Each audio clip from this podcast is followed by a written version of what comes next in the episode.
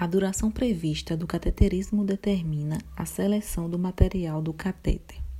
O catéter de plástico são adequados apenas para uso intermitente por causa da sua flexibilidade. Os catéteres de látex são recomendados para uso por até três semanas, podendo estar atento a alergias. Os catéteres de silício puro ou TEF são os mais adequados para uso no longo prazo.